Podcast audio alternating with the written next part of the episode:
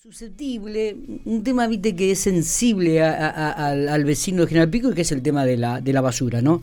Eh, recuerdo que en el año 2020, cuando hicimos una nota, el 15 de junio del 2020, eh, General Pico generaba 90.000 kilos de basura por día. Eh, dos años después, o casi dos años después, ¿aumentó este porcentaje, este número, Melina? Eh, sí, lamento comunicar que sí. Oh. Hoy ya con, con los números eh, bastante finales y, con, con, la información muy analizada, porque la verdad es que, bueno, mi dirección básicamente, nosotros somos un equipo bien técnico que nos dedicamos a medir, a, a armar los planes eh, por ahí le cuento a la gente, ¿no? Nosotros no nos encargamos de la prestación del servicio en sí, porque para eso está el, director de espacios públicos o el resto de los directores, nosotros somos como como una mm, dirección eh, bien técnica que se dedica básicamente a pensar permanentemente. Los planes que tenemos en marco, son el plan GIRSU, como bien decís, el Plan Local de Acción Climática, el Plan de Educación y Concientización Ambiental. Em, en ese en el marco de este plan, del Plan GIRSU, que cabe destacar algo que por ahí la, el resto de los ciudadanos no lo saben, pero en diciembre se sancionó la primera ordenanza municipal del Plan de Gestión Integral de Residuos Sólidos Urbanos, no es un tema menor, hoy por hoy tiene categoría, digamos, de ordenanza, se, se pudo eh, lograr este marco legal y normativo que lo que lo que implica es que va, va, a poder tener una continuidad en el tiempo, o sea, el día que yo no esté, el, eh, la persona que venga va a poder seguirlo, va tendrá que seguirlo, o sea, va a tener la obligación. Eh, y en ese sentido se hace el estudio de generación y composición de los residuos, porque bueno, entendemos que no se puede cambiar lo que no se mide. Necesitamos medir para poder tener un indicador de, eh, por ejemplo, de, cuáles son las etapas donde se, hay que trabajar más, menos, dónde se requieren recursos humanos, dónde se requiere maquinaria.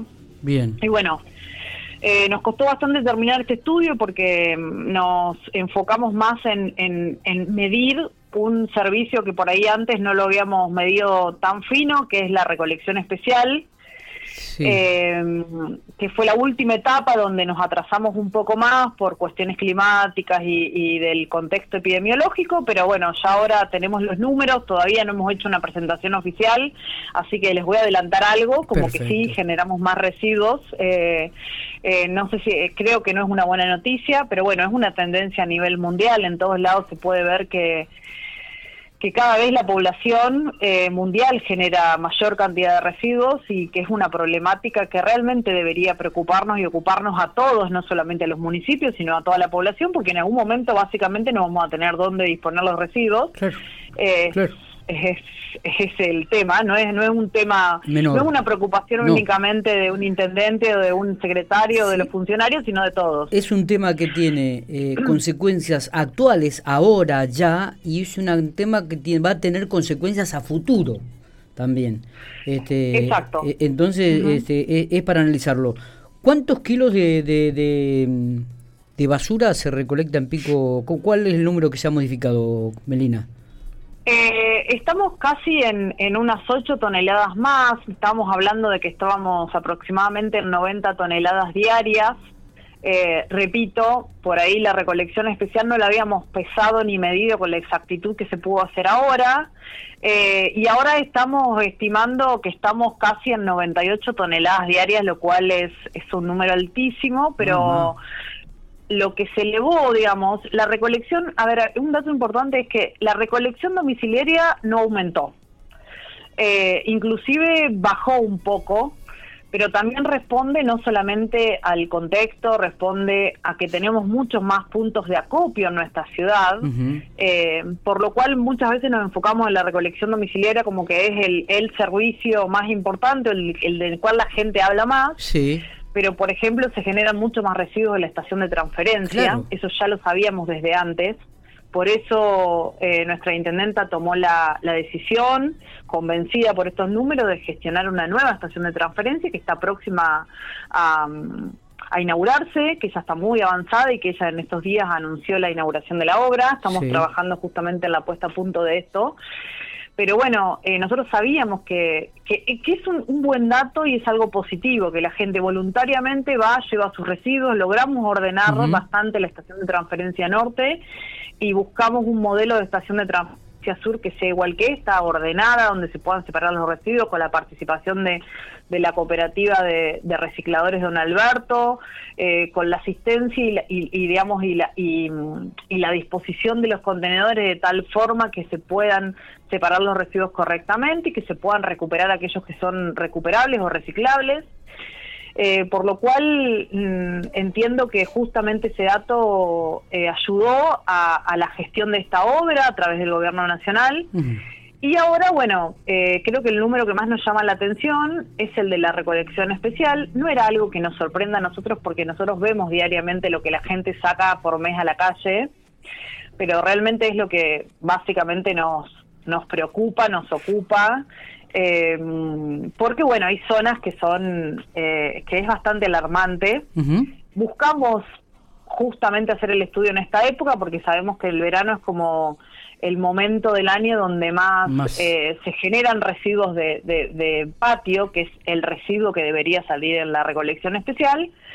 Pero bueno, lamentablemente eh, salen un montón de otros residuos que no deberían ir ahí eh, como por ejemplo reciclables, muchísimos. Podemos detectar residuos voluminosos como un lavarropa, como un colchón, como ese tipo de residuos que deberían ir a la, a la estación de transferencia.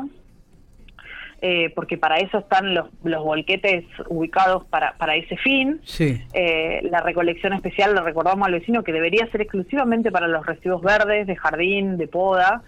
Pero bueno, vemos que hay mucha mezcla, que, que sale muchísimo ese residuo y bueno, la idea es justamente este año enfocarnos en trabajar fuerte con este servicio. ¿Y, qué cantidad de, eh, kilos se, se juntan este residuos especiales? Y estimamos que estamos casi en 39, 40 toneladas de residuos diarios de la recolección especial, que en realidad no son diarios, sino que nosotros hacemos un cálculo diario, pero que en realidad se concentra en tres o cuatro días, que es donde pasa el camión por la zona. Eh, algunos datos son bastante alarmantes. Para que se den una idea, hay zonas de, la recolección especial de la cual sacamos entre 40 y 50 camiones cargados por día. Eh, es para sentarnos a meditar.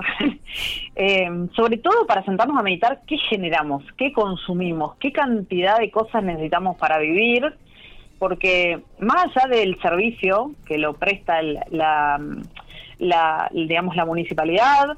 Eh, transportar todos esos residuos genera emisiones de gases a la atmósfera que, que, que, digamos, aportan el cambio climático. Hay mucho más que esto.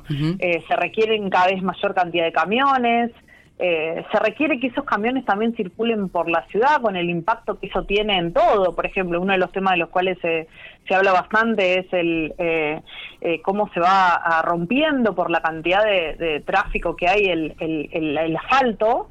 Y no es un tema menor si nosotros nos ponemos a pensar que para transportar y sacar esa magnitud de residuos necesitamos meter camiones a la ciudad permanentemente no solamente la recolección especial, de la recolección domiciliaria, eh, también cabe meditar, por ejemplo, que, el transporte o la circulación de vehículos es la segunda fuente de generación de residuos, de, perdón, de gases de efecto invernadero de nuestra ciudad. Eso también lo pudimos medir, o sea, tenemos muchísimos autos por habitante, eh, emitimos muchos gases a la, a la atmósfera relacionados con esto por la forma en la cual nos transportamos, o sea, lo que quiero que entienda el vecino, no, no me estoy desentendiendo de la responsabilidad que tiene el Estado, pero realmente nuestros hábitos de consumo y nuestra forma de vida está impactando en cosas que por ahí a veces no vemos tan directamente o tan fácilmente. Sí. Y que en, estos estudios lo podemos ver. Y digo, y a, y a esta cantidad de kilos que son, me dijiste, por, por barrio entre 40 y 50 toneladas, ¿no? En algunos hasta 50 toneladas. Eh, no te voy a pedir que digo, ¿se puede conocer los barrios donde se más se recolecta este basura especial, este la recolección? Eh, sí, tenemos algunos datos, los estamos terminando de procesar. Hay zonas que son las que nosotros detectamos como, como las más voluminosas. eh, por ejemplo, la zona 6, la zona 5, la zona 4. Eh, em, digamos, históricamente fueron las más voluminosas, no es de ahora, porque bueno, contemplan barrios mucho más grandes, digamos, em, o, donde la población está más concentrada. Por ahí, más allá de la cantidad de residuos que se sacan, lo que lo que em, nos preocupa es la composición también del residuo, porque si bien sigue saliendo mucho el residuo de poda, el residuo de patio, eh, va muy mezclado. O sea, sí, sí, sí, lo que manifestaba eh, se encuentran, Exacto, se encuentran, de hecho tenemos el registro fotográfico, tenemos todo como para, para ver que, bueno, sale desde un colchón, un lavarropas, neumáticos, recordamos que hoy se está haciendo justamente una campaña de, de procesamiento de neumáticos con una empresa que vino eh, a nuestra ciudad, no es un tema menor, es un residuo que tiene componentes especiales y que puede reutilizarse el caucho, por lo cual llevamos adelante esta, esta campaña por este motivo. Y el vecino debería llevar sus neumáticos fuera de uso o el comerciante a la estación de transferencia y no sacarlo con la recolección especial, lo mismo con los residuos eh, reciclables, sacarlos los martes y los jueves o llevarlos a la estación de transferencia pero no sacarlos en esta recolección que aparte conlleva otro mm, riesgo, que es que sacamos un residuo a la calle por ahí con un pronóstico de tormenta y, este tipo de residuos terminan en un canal de desagüe o en una boca de tormenta con, tapando esos lugares que deben ser de circulación del agua y generando por ahí que se inunde un barrio. Hemos sacado un colchón de adentro de una boca de tormenta, hemos sacado muebles de adentro de un canal de desagüe, por lo cual creo que bueno, eh, eh, nada, tenemos que seguir trabajando en educación. Totalmente. Eh, Digo, otro de los temas que por ahí mm, preocupaba y que fue también este, preguntas de, la nota anterior es, ¿cuál es la situación actual del basurero? que en estos momentos está... Y, y, vos habías hablado en su momento de futuras celdas para copio de residuos. ¿Cómo está ese tema también? Eh, bueno, por un lado, bueno, la situación del, basurero sigue siendo, digamos, la misma en el sentido de que sigue siendo un basurero a cielo abierto. Eh, logramos sí la firma de un convenio con el SEAMSE que están llegando los próximos días. Retrasamos un poco la visita porque, bueno, en el momento en enero que iban a venir, por ahí el contexto epidemiológico no acompañaba, ahora ya estamos en una situación mejor. Eh, van a llegar en los próximos días a, realizar un, análisis para armar un, plan de acondicionamiento eh, y bueno, las celdas de las cuales vos hablabas corresponden al, proyecto del plan GIRSU provincial, em, que se anunció ya hace un tiempo. Es un plan que lleva adelante el gobierno de la provincia de La Pampa, que fue presentado ante el Ministerio de Ambiente de la Nación para el financiamiento a través del BID y que, bueno, no te sabría decir exactamente hoy en qué estadio está ese programa, porque no lo manejamos nosotros, obviamente, pero sí estamos siempre a la espera de novedades y de que eso avance y que, se, que el financiamiento finalmente llegue, porque sería realmente beneficioso para toda la microregión. Em, los residuos se, se, empezarían a trabajar a nivel eh, microregiones, lo cual es muy interesante. En muchas provincias se trabaja la gestión de los residuos a través de consorcios que se llaman, porque bueno, eh, las, las, obras de, de, construcción de una celda de un relleno sanitario son muy costosas para hacerlas para una sola ciudad, entonces en general se reúnen ciudades más grandes con otras más pequeñas y se generan estos circuitos de, de gestión conjunta que permiten que la obra llegue a mayor cantidad de habitantes, obviamente con los beneficios que eso tiene. Así que estamos esperando y muy expectantes que ese proyecto avance. Sí, porque era un proyecto era un proyecto donde estas celdas de acopio de, de, basura, digo, tenían una duración casi 10 años y se iban a construir tres celdas, sin mal no recuerdo aquí, en el periodo donde estaba, lo cual este, tiraba a futuro a unos 30 años el tema de, la basura, ¿no? Eh, sí, sí, cabe destacar otra obra, perdón Miguel, que, también es muy interesante y que, y que estamos muy expectantes con eso, que es la, la obra de la... que, que, que esa realmente ya avanzó es la obra de la planta de generación de energía por biomasa, que, que se va a generar energía, eh, que se va a reinyectar en el circuito eh, energético provincial, digamos, a través de, de, la utilización del como materia prima para esa planta de, residuos, ¿no? Se van a poder convertir los residuos en energía, lo cual es es realmente novedoso y, estamos a la espera de, ese proyecto también. También de que se concrete. Eh, Hace dos años ingresaban 180 vehículos por día a la planta de transferencia. ¿En la actualidad manejan este dato? ¿Cuál es, cuál es la cantidad de vehículos que ingresan en la planta de transferencia? Sí, sí, seguimos con un, con un número altísimo. Eh, estamos hablando de que más o menos en seis meses entran entre 15.000 y 20.000 eh, vehículos a, a, nuestra planta.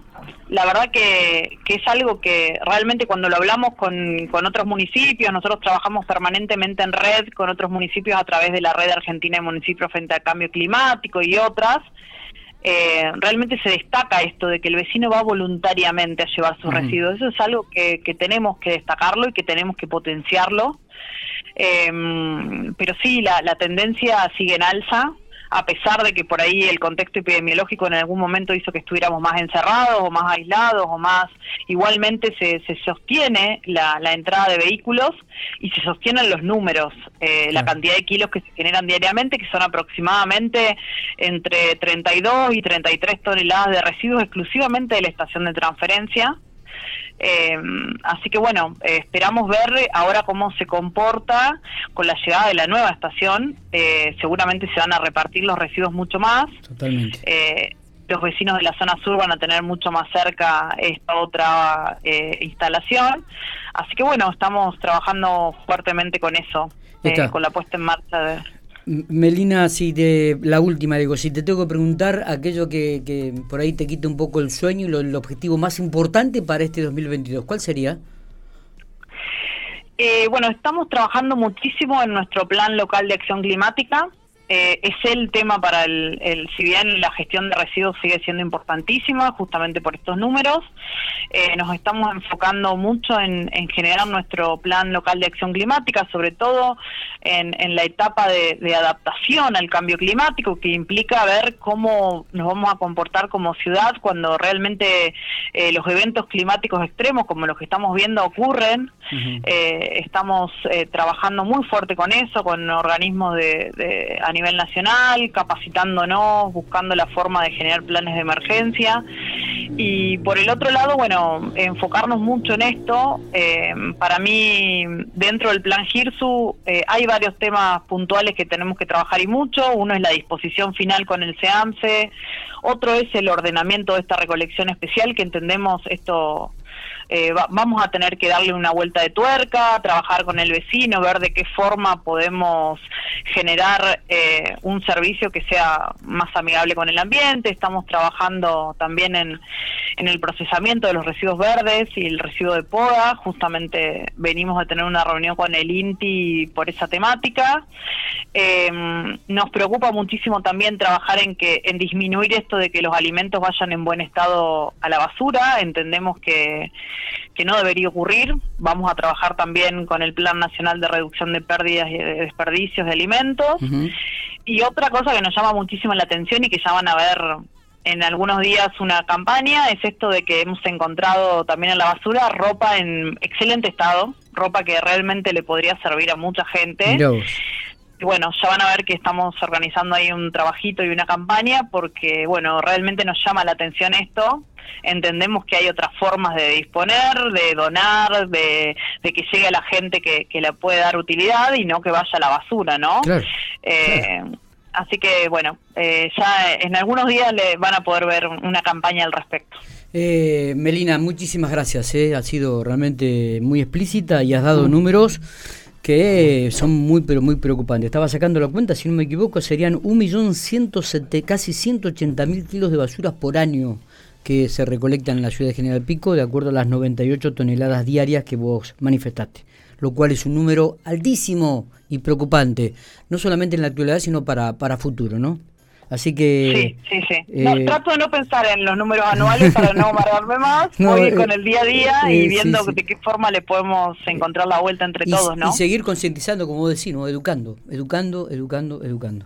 Eh, gracias, Melina. Abrazo grande. Un abrazo para ustedes y muchas gracias por la nota.